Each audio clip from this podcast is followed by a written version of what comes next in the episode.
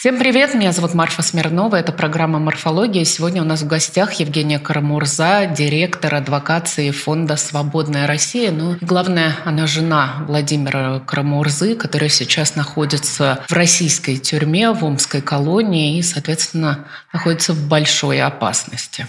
Женя, здравствуйте. Большое спасибо, что нашли в это тяжелое время и для нас э, несколько минут. Конечно, будем сегодня обсуждать единственную тему, которая сейчас есть на повестке, это убийство Алексея Навального. И я не скрою, что когда я вот увидела эти новости, самолет садился в Тбилиси, у меня раньше включился телефон, и я увидела все, что пишут в телеграм-каналах. Понятно, испытала абсолютный шок, отчаяние, злость, ну, наверное, все те же чувства, что все вокруг. Но потом, после некоторого осознания, и мы со многими говорили, моими гостями об этом в эфире, появился такой четкое чувство страха за тех людей, которые сейчас остаются за решеткой в России. Это там сотни политзаключенных, но, конечно, первый, кто мне пришел в голову, это Владимир Крамурза, ваш муж, просто потому что боязно за его здоровье. Мы тоже знаем, что он подвергается фактически таким же пыткам, каким подвергался Алексей Навальный. Не знаю, насколько этично спрашивать, но вот возникли ли у вас такие ощущения после новостей о убийстве Навального? Здравствуйте, Марфа. Спасибо большое за приглашение. Отвечая на ваш вопрос, убийство Алексея Навального, как чудовищно это не звучит, сюрпризом для меня не стало. Это чудовищное преступление, еще одно в ряду таких же преступлений, совершенных э, режимом и лично Владимиром Путиным за эти годы. Но удивительно ли оно? После убийств шести журналистов только в «Новой газете», после расстрела Бориса Немцова на мосту напротив э, стен Кремля, после всех отравлений, которые пережили и мой муж, и Алексей, и другие люди в нашей стране, а многие не пережили. Удивляться тому, что режим мог убить э, политика, известного политика, ну, мне кажется, уже не приходится. Шоком это, конечно, стало, как и любое такое чудовищное преступление. Но сказать, что это добавило моим страхам за, например, за жизнь моего мужа, не могу потому что за жизнь своего мужа я боюсь, ну, по меньшей мере, с 15 года, когда э, его отравили впервые, в первый раз, и он лежал в коме с полиорганной недостаточностью. Чтобы объяснить, э, человек э, лежал с синими ногами и выглядел как такой гигантский осьминог, потому что из него из всех мест торчали трубки, ни один орган не работал. Потом было отравление в 2017 году. Оба раза ему давали пятипроцентный шанс на выживание. И теперь его держат в застенках те же люди, которые пытались его дважды убить. То же самое было с Алексеем Навальным. Они его отравили сначала, потом бросили в тюрьму, пытали и все-таки убили.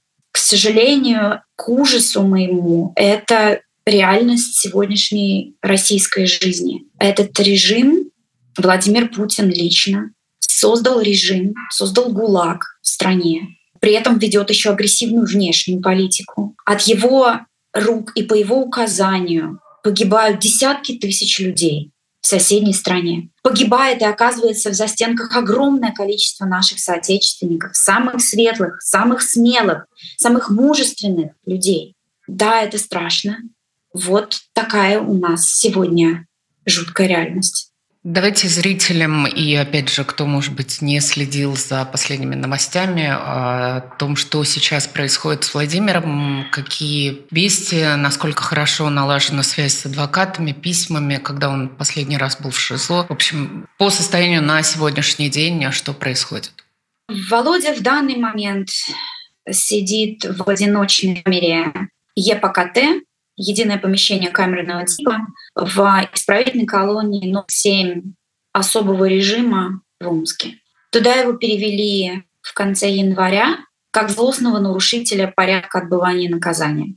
Нарушения, за которые людей помещают в ШИЗО, далее, ну, мы знаем, какие это нарушения. В Володином случае это был, он не встал по подъему, хотя подъем ему не включили. То есть это делается так. В 5 часов он должен вставать по звуку подъема. 5 часов это не включают, ждут 10 минут, потом заходят в камеру и записывают как нарушение его пребывания на спальном месте после подъема. Или, например, постельное белье выдается по вечерам Каким образом? Открываются двери камеры, постельное белье лежит на пороге. Человек наклоняется, берет это белье, не выходя из камеры, и заходит обратно, дверь закрывается. Заключенный не имеет права выходить из камеры, держа руки за спиной.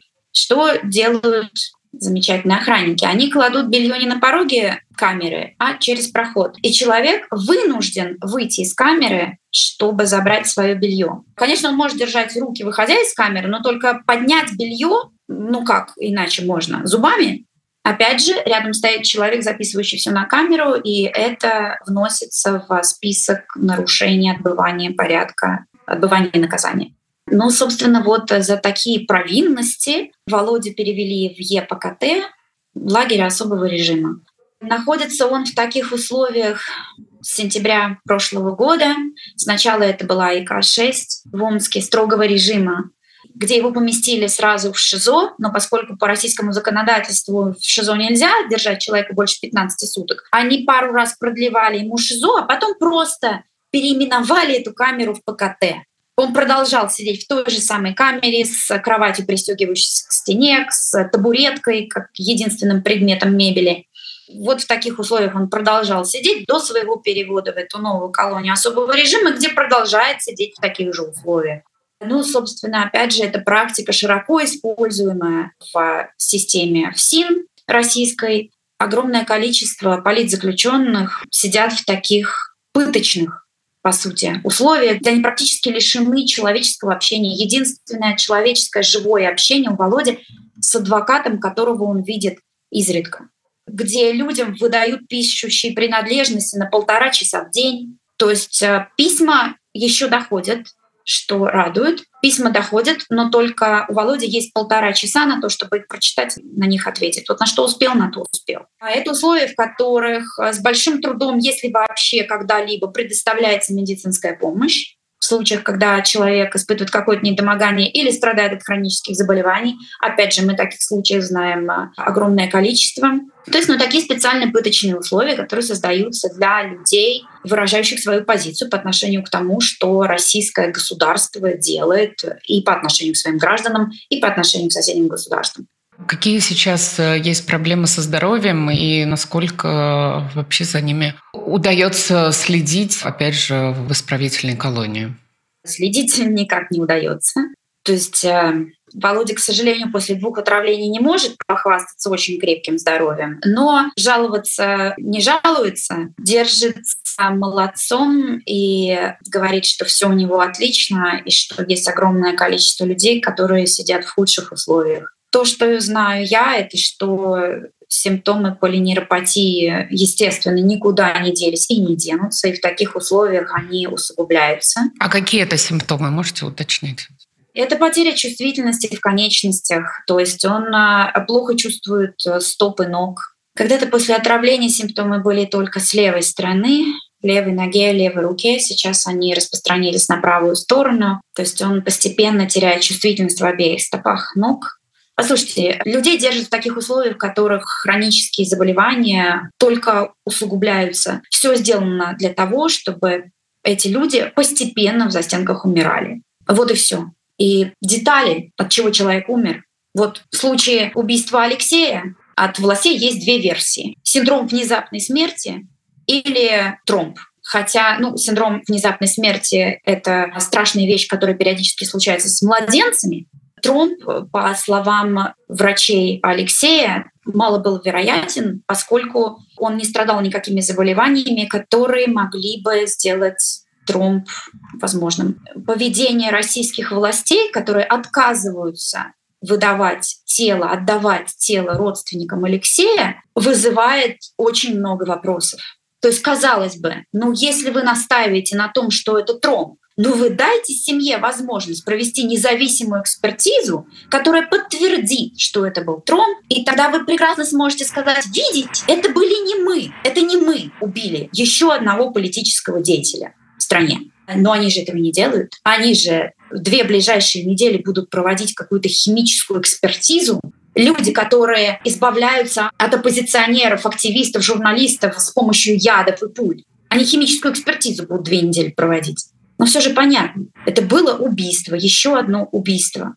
К сожалению, да, все, что происходит, это очередное тому доказательство. И все вот эти версии, которые появляются, какие-то крупицы информации, которые мы получаем из различных СМИ. Как э, ваши дети отреагировали на новости об убийстве Алексея? Знаете, у меня даже практически не было возможности с ними это обсудить, потому что я прыгнула в самолет и помчалась дальше. У нас такая замечательная современная семья. Отец в Сибири, мать в самолете, дети дома. Воспитывают себя сами, по сути. Вы помчались куда-то, это было как-то связано с тем, что происходит? Но я так живу уже два года, в частности, естественно, было связано с тем, что происходит, но это была еще одна рабочая поездка, в рамках которой я встречаюсь в данный момент с послами а, Евросоюза в ОБСЕ и рассказываю им о чудовищной ситуации с правами человека в России. И пытаюсь сделать все для того, чтобы людей спасали, потому что если мы хотим видеть Россию демократической страной, нам нужно спасать людей, которые рискуют своей свободой, своими жизнями ради этого демократического будущего. Знаете, я видела за последние три дня такие посты в соцмедиа, где люди пишут о том, что с убийством Алексея Навального Владимир Путин убил надежду на какое-то будущее нормальное, человеческое будущее для России. Я с этим не согласна. Вообще, мне кажется, что эта инфантильность достаточно характерная для нашего общества, когда люди все ждут, что кто-то придет их и спасет. Вот эта инфантильность сильно мешает нам добиваться успеха. И мне кажется, что надо уже наконец осознать, что, собственно, как Алексей и говорил, к чему он призывал «сопротивляйтесь». Он призывал всех людей делать что-нибудь. Жаба сама себя с нефтетрубы не скинет как он написал. Хватит уже возлагать все свои надежды на кого угодно, на Бориса Немцова, на Алексея Навального, на Юлю Навальную, на, на Господа Бога.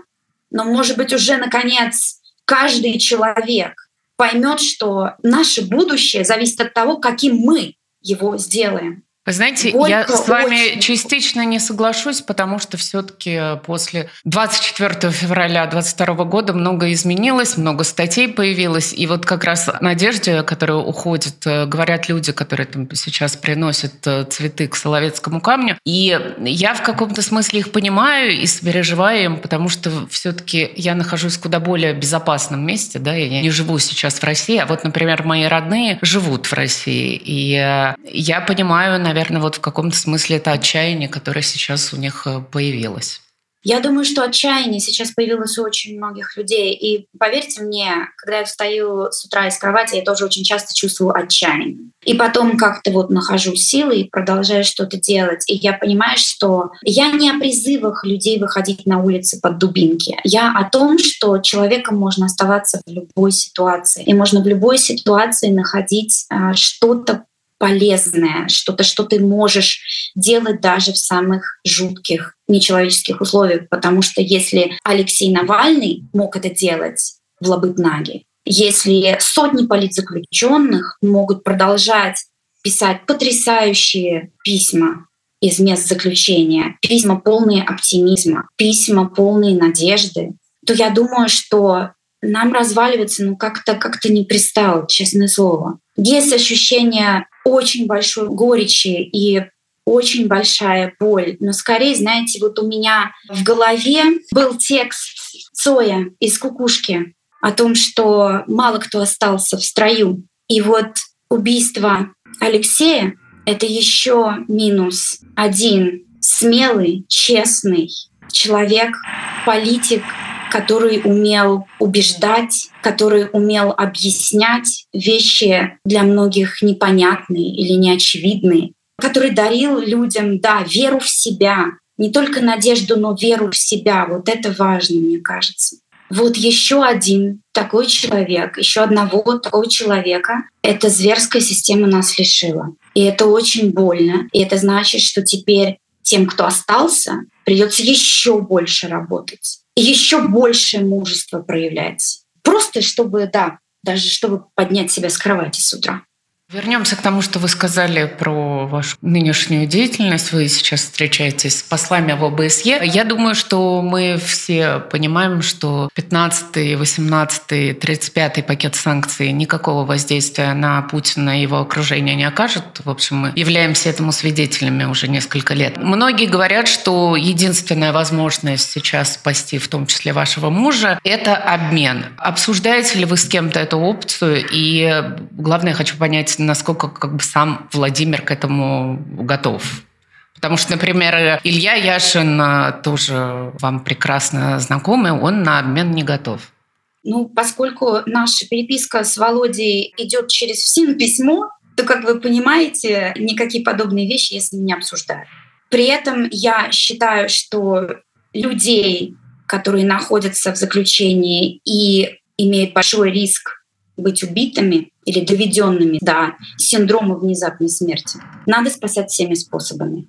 Мне сегодня вот сказали, что велись переговоры о обмене Алексея Навального на Красикова, который содержится в немецкой тюрьме за убийство. Якобы эти переговоры велись, ни к чему не привели. Германия отказалась выдавать Красикова в обмен на Алексея.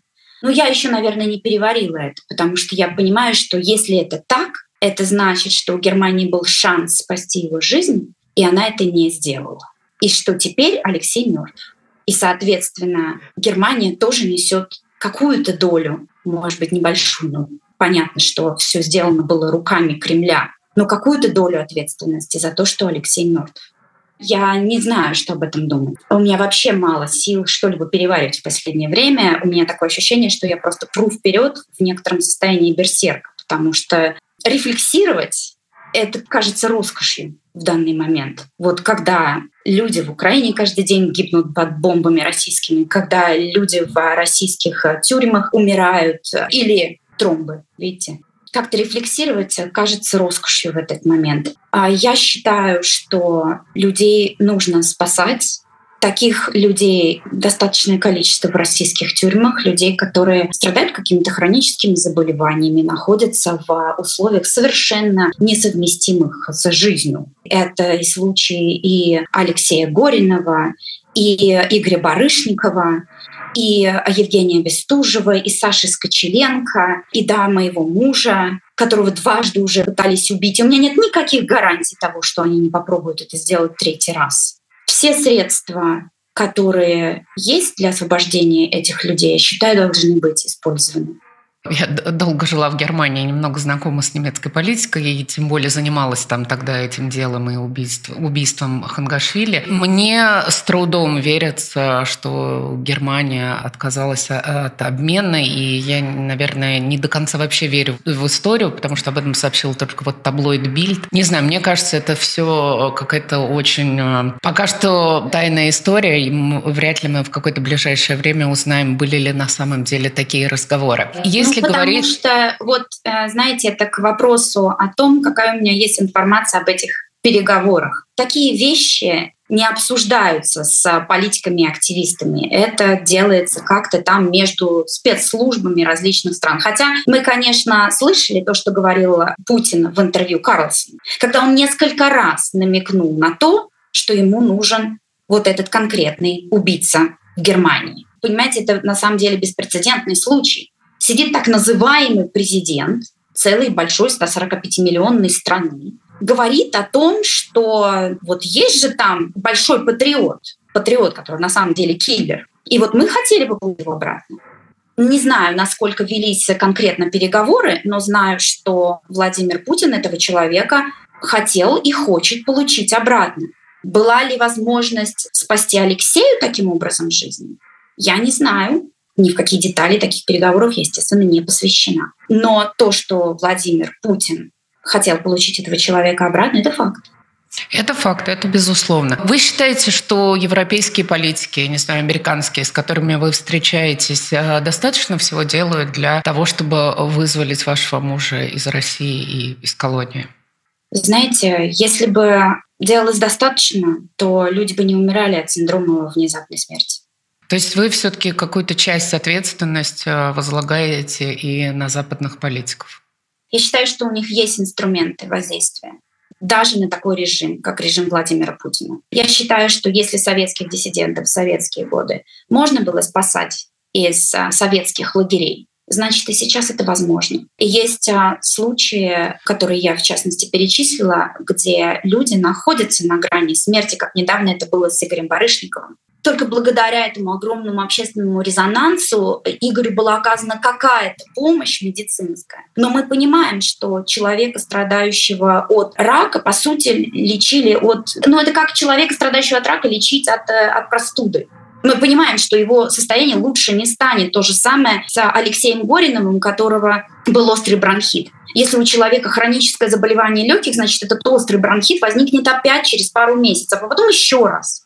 Мы говорим о человеческих жизнях. Сейчас идет действительно такая вот борьба добра со злом, по большому счету. Потому что мы говорим, это не только вот путинский режим против Украины. Это стало такой глобальной борьбой, потому что с Путина берут пример другие диктаторы или террористические организации и повторяют его практики и считают, что им тоже может сойти с рук подобное. Количество заложников количество политзаключенных во всем мире растет с какой-то страшной скоростью. И мне кажется, да, что демократические страны не очень хорошо реагируют на этот кризис. У них просто нет инструментов правильного реагирования на него.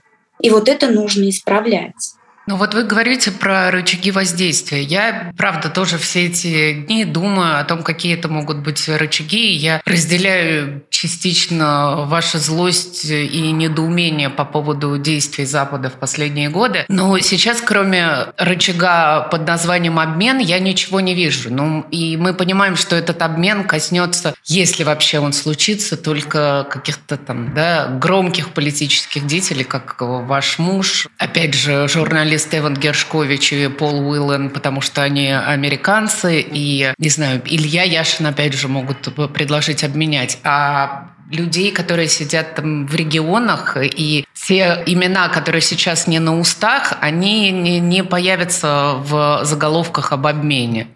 Вы совершенно правы. Когда режим вырос в монстра, уже остается очень мало рычагов воздействия, потому что Владимир Путин уже пересек все возможные красные черты. Человек, который построил режим, совершающий военные преступления на территории соседней страны, где российская армия убивает мирное население, бомбит мирное население. Да, действительно, какие уж тут рычаги.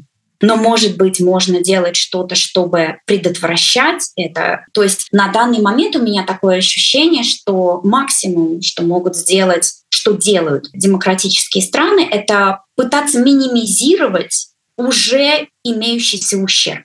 Мне кажется, что нужны какие-то инструменты, которые будут предотвращать развитие таких режимов вот в конкретных монстров, что какие-то нужны рычаги, которые будут мешать этим диктаторам брать заложников.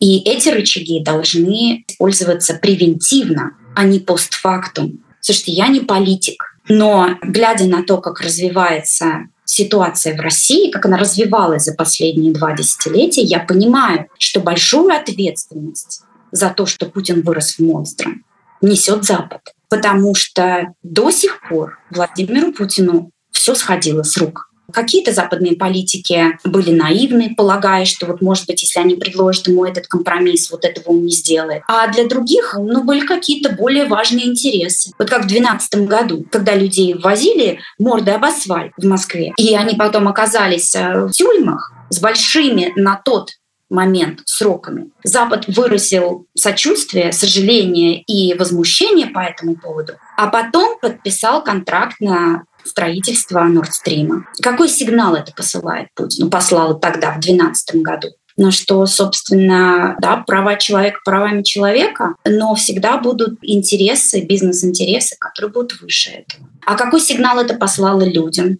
оказавшимся за решеткой? Что, сори, у вас, конечно, проблемы, мы все понимаем, но у нас интересы. Вот такая политика, то, что Путину сходило с рук вторжение в Грузию, военные преступления в Чечне, аннексия Крыма, бомбежки Сирии. Но, естественно, он вырос в монстра, в котором он вырос. И теперь ему уже море по колено. Поэтому да, на данный момент в отношениях с ним, возможно, остаются только либо какие-то очень мощные индивидуальные санкции, ну прям я уж не знаю какие, либо обмены. Значит ли, что людей спасать не надо? Надо. А то, что вы говорите о менее известных политзаключенных, о них нужно рассказывать. И нужно добиваться того, чтобы их освобождали тоже сначала, чтобы их истории становились известными. И чтобы западные политики понимали, что вот эти люди — это лица той России, которую они хотят видеть, и чтобы они добивались их освобождения всеми путями. Закончить бы хотела на чем-то, наверное, более светлом. Мы все видели обращение Юлии Навальной, которая как она сказала, собирается продолжить дело мужа. Наверное, эту фразу можно понимать по-разному, и мы не совсем понимаем конкретно, что она будет э, делать в будущем и какова будет ее роль в российской политике. Но меня все равно вот э, чисто по-женски интересует, и у вас тоже хочу спросить, насколько вы думаете, россияне люди, которые сейчас живут в России, готовы к женщине у власти. Все-таки такого не было с нами сколько, 250 лет? Ну, надо привыкать. А что делать? Ну, а, это же настолько ну, закостенелое и консервативное общество. Ну, так в этом и одна из наших самых больших проблем. Надо менять общество. Надо воспитывать общество, не менять общество, воспитывать, образовывать, объяснять, убеждать. Сейчас у нас не очень много возможностей для этого. К сожалению, нет доступа к большинству российского населения, но даже в аудиториях независимых СМИ много их нужно воспитывать и объяснять, что да, женщина в политике — это нормально. Как и женщина-космонавт, и женщина Э, я не знаю, военная и женщина-медик, ну, придется привыкать. И к феминитивам придется привыкать. И к тому, что ЛГБТ — это нормально. В любой нормальной цивилизованной стране это нормально. А наше закостенелое общество, ну, надо воспитывать, чтобы они тоже начинали перестраиваться на новый лад, потому что никакого светлого будущего в закостенелом таком обществе построить мы не сможем. Ну, вы думаете, Юлия Навальная тот человек, который сможет э, разбудить это закостенелое общество? Знаете, я смотрела, естественно, обращение Юлии, и оно очень глубоко впечатлило просто тем, какая сила исходила от нее. Всеми мыслями я с ней и скорблю вместе с ней.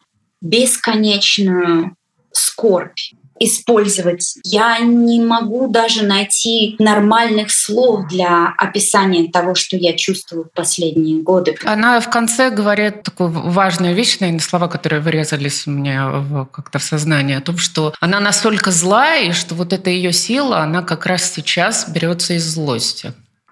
Ярость — это то, что толкает меня вперед. Очень рада за Юлю, что она может таким же образом использовать это чувство, эти эмоции. Я полностью ее поддерживаю и всеми мыслями с ней. И надеюсь, что она сможет продолжать дело Алексея так, как она видит.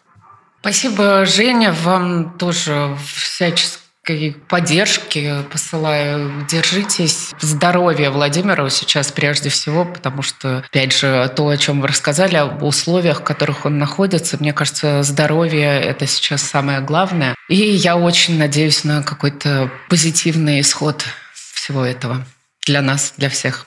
Спасибо. Спасибо.